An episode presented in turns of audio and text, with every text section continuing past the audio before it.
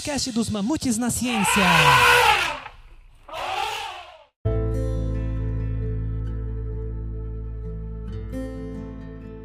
Salve, salve, mamutada!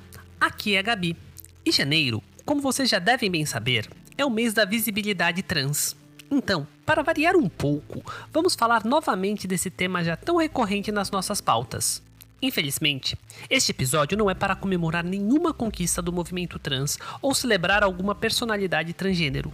Estou aqui para denunciar, desabafar e alertar sobre algo que tem tirado as minhas e de muitas outras pessoas trans e aliadas noites de sono.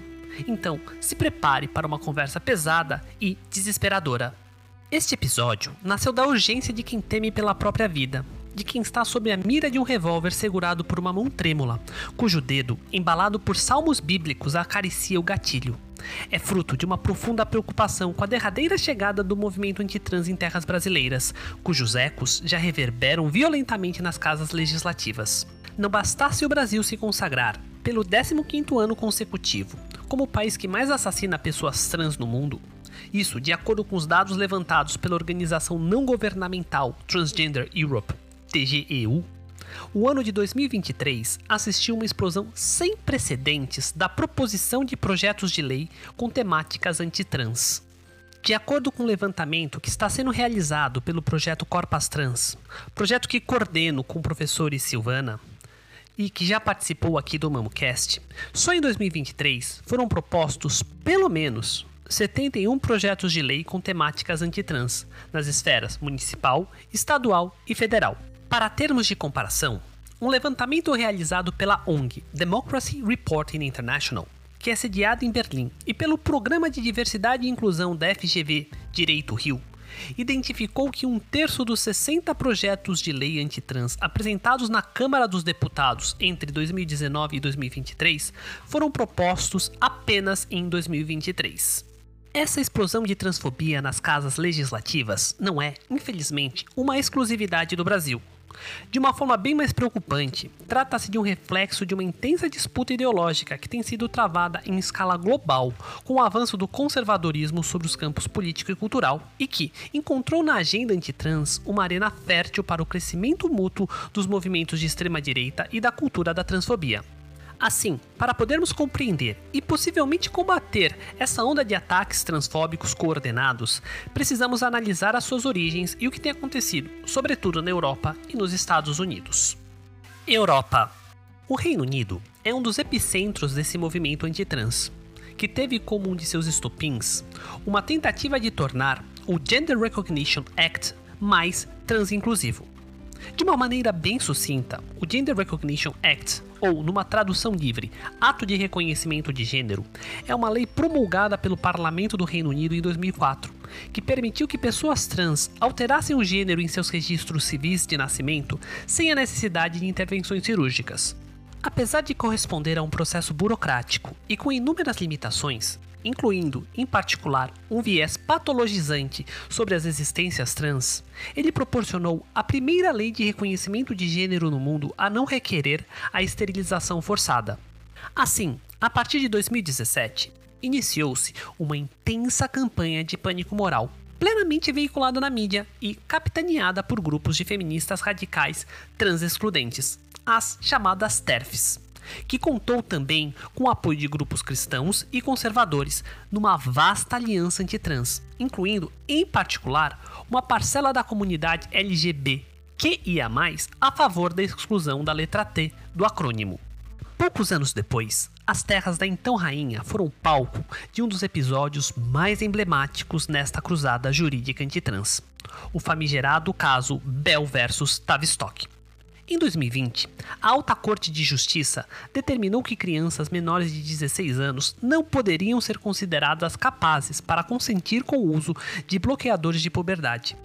Mesmo com essa decisão tendo sido revogada pela Corte de Apelação em 2021, a discussão sobre os cuidados de saúde para jovens trans já havia se intensificado e assumido um caráter explicitamente transexcludente, tanto no Reino Unido quanto na Europa e no Ocidente de uma forma geral.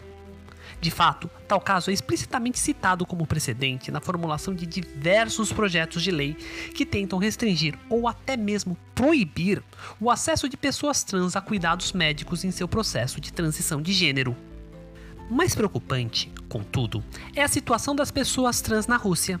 A legalização da transfobia escalou abruptamente em 24 de julho de 2023, com a aprovação de uma lei banindo todo e qualquer cuidado médico relacionado com o processo de transição, bem como o reconhecimento legal do gênero de pessoas trans. A lei não apenas deixa as pessoas trans sem acesso a cuidados médicos relacionados com o processo de transição, mas também sem aqueles não relacionados, uma vez que médicos já estão se recusando a tratá-las com medo de serem responsabilizados legalmente. Além disso, ela também proíbe pessoas trans de adotarem crianças e de se casarem, permitindo, inclusive, que casamentos já sacramentados sejam anulados. E esse é apenas o triste começo da caçada às pessoas trans na Rússia, já que, posteriormente à aprovação dessa lei, seu proponente solicitou à Procuradoria-Geral que investigasse as clínicas que emitiram atestados médicos permitindo a mudança de gênero. Em uma declaração de 20 de novembro de 2023, ele acusou as organizações trans de enganarem as pessoas para que transicionassem e anunciou uma repressão à máfia transgênero. A sua proposta inclui uma reavaliação psiquiátrica de pessoas que mudaram o seu gênero pouco antes da entrada em vigor da lei antitrans. Contudo, engana-se quem acha que a perseguição se encerrará com as pessoas trans, já que em 30 de novembro de 2023, o Supremo Tribunal Russo declarou o movimento LGBT internacional como uma organização extremista, colocando não apenas as pessoas trans, mas as pessoas LGBTQIAP+, de uma forma geral, sob o risco de perseguição criminal e prisão. Estados Unidos Atravessando o Atlântico, não encontramos uma situação muito mais animadora. Os dados coletados pelo projeto Translegislation Tracker, que monitora a proposição e o andamento de projetos de lei que possam afetar a população transgênero do ZEWA, denunciam o aumento significativo do esforço legislativo para eliminar as pessoas trans da vida pública estadunidense. Vemos, a partir de 2020, um crescimento exponencial no número de projetos de lei propostos nas diversas esferas legislativas. De fato, em 2015, tramitaram apenas 19 projetos de lei. Em 2016, 55. Em 2017, 45. Em 2018, 26. Em 2019, 19. Em 2020, 66. Em 2021, 143. Em 2022, 174. Em 2023, 591. E em 2024, já estamos com 325. Similarmente, também aumentou o número de leis antitrans aprovadas. Em 2021, foram 18, em 2022, 26 e em 2023, 86. Esses projetos de lei podem ser convenientemente classificados em três categorias: espaços segregados, saúde e outros. A categoria Espaços Segregados contempla projetos de lei que versam não apenas sobre o acesso a espaços como banheiros e vestiários, como também a participação em práticas esportivas nas quais as pessoas sejam separadas de acordo com seu gênero. Assim, de uma forma geral, eles mobilizam alguma distorção do conceito obsoleto de essencialismo biológico para restringir legalmente a autonomia de pessoas trans. O pretexto é sempre o mesmo, o de proteger as ditas mulheres biológicas dos homens biológicos, que visam invadir o seu espaço, seja para violentá-las, no caso dos banheiros, ou para ter alguma vantagem expressiva, no caso das competições esportivas. De acordo com o Movement Advancement Project, MAP, mais de um terço dos estados estadunidenses já aprovou algum tipo de lei que proíbe a participação de estudantes trans em competições esportivas de acordo com a sua identidade de gênero. Já na categoria saúde, estão os projetos de lei que visam restringir ou banir o acesso a cuidados médicos relativos ao processo de transição de gênero, como bloqueadores de puberdade, hormonização cruzada e cirurgias de afirmação de gênero. O que começou em 2020 com as repercussões do caso britânico Bell vs Tavistock, visando primariamente crianças e adolescentes trans, com leis como a Lei para Salvar Adolescentes da Experimentação, aprovada no estado do Arkansas, passou também a ameaçar adultos, como no caso da Carolina do Sul e de Oklahoma, em que projetos de lei se aplicam a menores de 26 anos. Além disso, alguns projetos de lei também ameaçam criminalizar os profissionais da saúde que oferecem algum cuidado médico a pessoas trans em seu processo de transição, resultando, em particular, na possibilidade da perda de suas respectivas licenças médicas. Finalmente, na categoria Outros, temos projetos de lei que limitam ou impedem a atualização de informações como nome ou marcadores de gênero em documentos oficiais, que enfraquecem as leis contra a discriminação, que restringem a liberdade de expressão de pessoas trans ou com expressão de gênero diversa e que censuram o sistema educacional na abordagem de temas relativos a gênero e sexualidade. O Arizona forneceu exemplos prototípicos dessa categoria de projeto de lei. Uma encorajava os pais ou responsáveis a reportar e, subsequentemente, propunha banir livros que promoviam a fluidez de gênero ou pronomes de gênero. Outra requeria que tanto os pais ou responsáveis quanto os professores aprovassem os pronomes empregados pelos estudantes. Felizmente, nenhum desses dois foi aprovado, diferentemente de um terceiro, também no estado do Arizona, que abria precedentes para a discriminação de cunho religioso contra pessoas LGBTQIAP+, no processo de adoção e assistência social. Brasil. No Brasil, foram propostos, somente em 2023, pelo menos 71 projetos de lei com temáticas antitrans nas diversas esferas federal, estadual e municipal. Seguindo a classificação apresentada anteriormente no contexto estadunidense, 16 versavam sobre espaços segregados, 20 sobre saúde e os 35 restantes em outros. As propostas partem majoritariamente de bancadas pautadas pela defesa dos chamados valores tradicionais da família brasileira, fortemente calcadas em dogmas religiosos e com grande influência militar. As famigeradas bancadas do boi, da bala e da Bíblia. Destacam-se, na categoria Outros, os projetos de lei que visam restringir ou até mesmo proibir o uso da linguagem neutra, juntamente com aqueles que atacam o acesso à saúde de pessoas trans. Alusões desconjuntadas a uma suposta defesa da moral e dos bons costumes se misturam a chamados ensandecidos à proteção da integridade física, mental e emocional das crianças e adolescentes trans, que, na mesma linha falaciosa do argumento empregado no caso britânico Bell vs Tavistock, estariam sendo forçosamente submetidos a protocolos experimentais visando a supressão do chamado desenvolvimento natural da puberdade. Talvez o caso que melhor ilustre os ataques derivados do caso britânico Bell vs Tavistock em terras brasileiras seja a instauração, em junho de 2023, de uma comissão parlamentar de inquérito na Assembleia Legislativa do Estado de São Paulo com a finalidade de apurar e investigar as práticas adotadas pelo Hospital das Clínicas da Faculdade de Medicina da Universidade de São Paulo no diagnóstico, acompanhamento e tratamento de menores de idade com suspeita ou diagnóstico de incongruência de gênero ou transgêneros e, em especial, a submissão de crianças e adolescentes a hormonioterapias para a transição de gênero realizadas pelo hospital em possível violação às disposições do Conselho Federal de Medicina.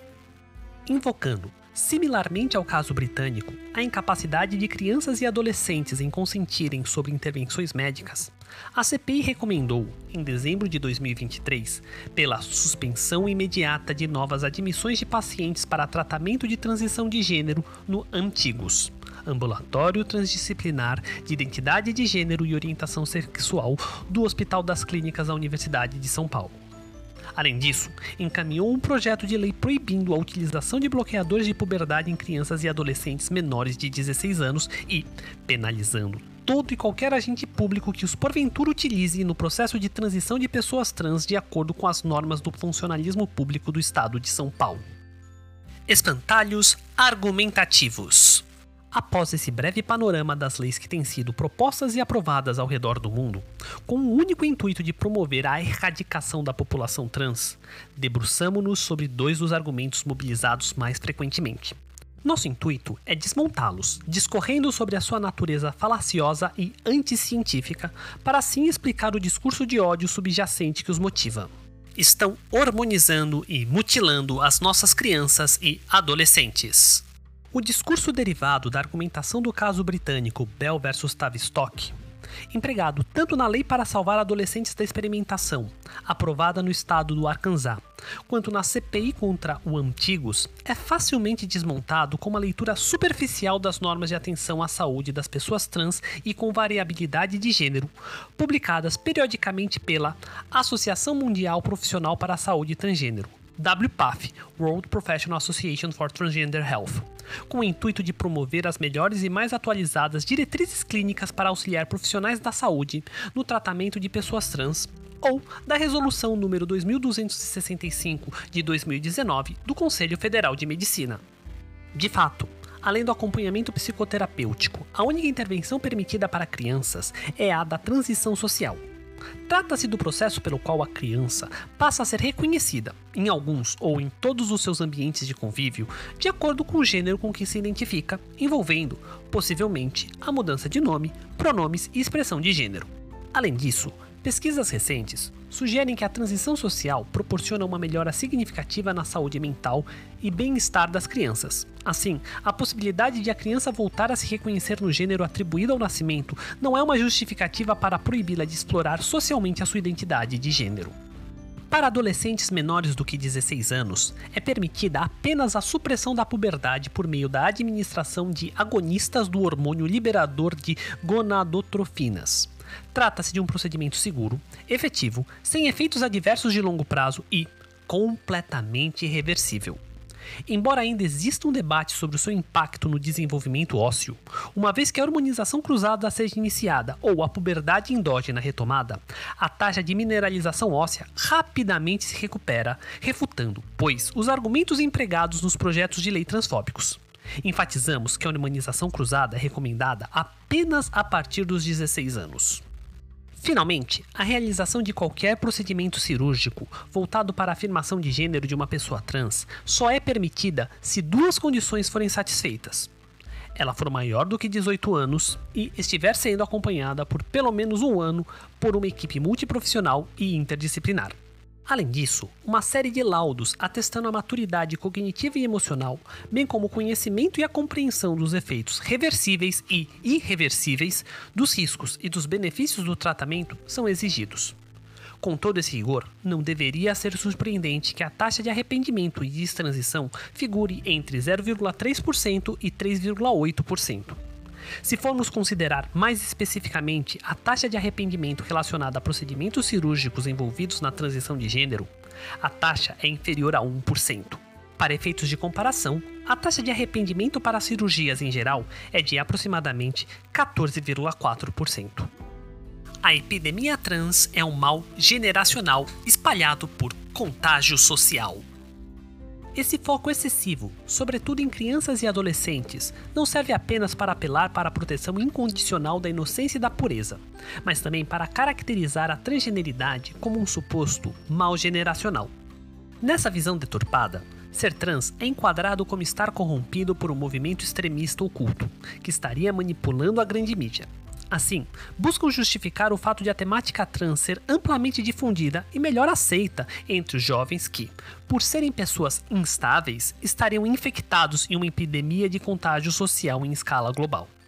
Essas observações enviesadas encontraram respaldo na falaciosa hipótese da disforia de gênero de início rápido, publicada em um artigo da PLOS ONE em 2018. A despeito das inúmeras críticas, que forçaram a revista a realizar uma reavaliação pós-publicação e, inclusive, a modificar o artigo, esclarecendo os erros metodológicos, as severas limitações e os vieses do trabalho, tal hipótese continua a ser invocada pelos ativistas antitrans em face ao aumento do número de pessoas trans. Contudo, além de o número de pessoas trans ser reduzido, Estima-se, no caso brasileiro, que correspondam a pouco menos de 2% da população, há uma série de explicações extremamente mais simples para esse aparentemente crescimento da população trans. Uma delas se baseia no aumento da aceitação das identidades e na diminuição do estigma associado, em grande parte devido ao aumento da visibilidade positiva na mídia e ao maior acesso a cuidados de afirmação de gênero. E então, o que resta nesses projetos de lei? Como diria Butler, A argumentação antitrans não passa de uma incitação reacionária, um conjunto incendiário de afirmações e acusações contraditórias e incoerentes, das quais sobra apenas a justificativa, explícita ou não, de preservar a todo custo a chamada ordem natural, como princípio organizacional da existência humana em sociedade. Nesse contexto, a existência de pessoas trans constitui uma rachadura crítica na estrutura que sustenta a nossa sociedade o binário sexo-gênero enviesado por seus preconceitos coloniais, brancos, cristãos e cis-heteronormativos, justificados a posteriori pelos saberes poderes médicos científicos. Gostaria de terminar este episódio com um poema muito pertinente do pastor luterano alemão Martin Niemöller. Quando os nazistas pegaram os comunistas, eu fiquei em silêncio. Eu não era comunista. Quando eles prenderam os social-democratas, eu fiquei em silêncio. Eu não era um social-democrata. Quando eles pegaram sindicalistas, eu não protestei. Eu não era um sindicalista. Quando eles levaram os judeus, eu fiquei em silêncio. Eu não era um judeu. Quando eles vieram me buscar, não havia mais ninguém para protestar.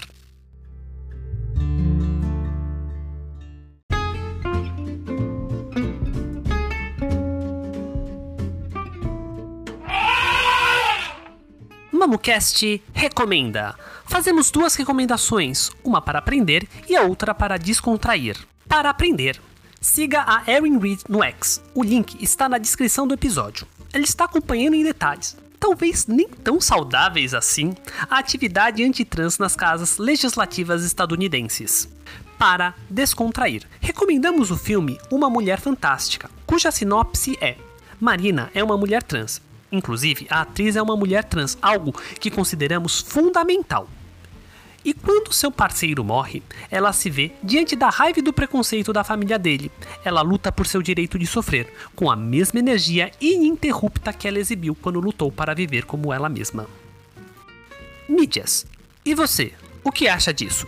Compartilhe este episódio, dê estrelinhas no Apple Podcast, siga e avalie nosso podcast no Spotify e Google Podcasts. Nossas fontes sempre estão na descrição do episódio e no nosso site. Escreva para a gente nas nossas redes. E-mail mamutesnaciência@gmail.com. Instagram Mamutes na Ciência. X Mamutes Ciência. Cool Blue Sky Mamutes na Ciência. O nosso site está linkado no episódio nas nossas redes. A música é por mim, a pauta também por mim e a arte e edição pela Rebeca.